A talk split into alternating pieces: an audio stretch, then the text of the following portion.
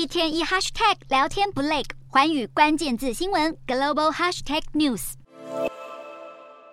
美中科技战白热化，美国总统拜登去年拍板通过晶片法案，对中国半导体产业下达出口禁令，大大局限了最大竞争对手的晶片产业发展。如今，拜登晶片抗中牌开始奏效，直接让中国政府卯足全力投资的半导体产业进入衰退期。根据中国财经科技新闻钛媒体取得的企业调查数据，二零二二年全中国吊销或注销营业的晶片相关企业就多达五千七百四十六家，比二零二一年的三千四百二十家多出了六十八趴。尤其是去年八月中，美国晶片法案通过后，九到十二月调注销的中国晶片企业就高达两千三百家，等于是平均每天倒闭超过十五家。另外，业绩方面更是惨不忍睹。目前已经公布财报的一百零四家中国晶片上市企业中，有四十九家净利润逐年下滑，出现业绩、股价双杀的局面。不过，这一波中国晶片低迷潮恐怕才正要开始，因为华府最近组成了一支由十五名国会代表以及半导体和金融专家构成的官方队伍，专门监督晶片法案的落实。团队成员还包括前 SK 海力士副总裁兼首席经济学家金丹，阵容非常强大。他们肩负的任务，除了管控法案五百二十七亿美元政府补助金流向，促进美国本土半导体制造与研究之外，还将紧盯国际供应链，确保华府在激烈的美中晶片战中永远保持竞争优优势。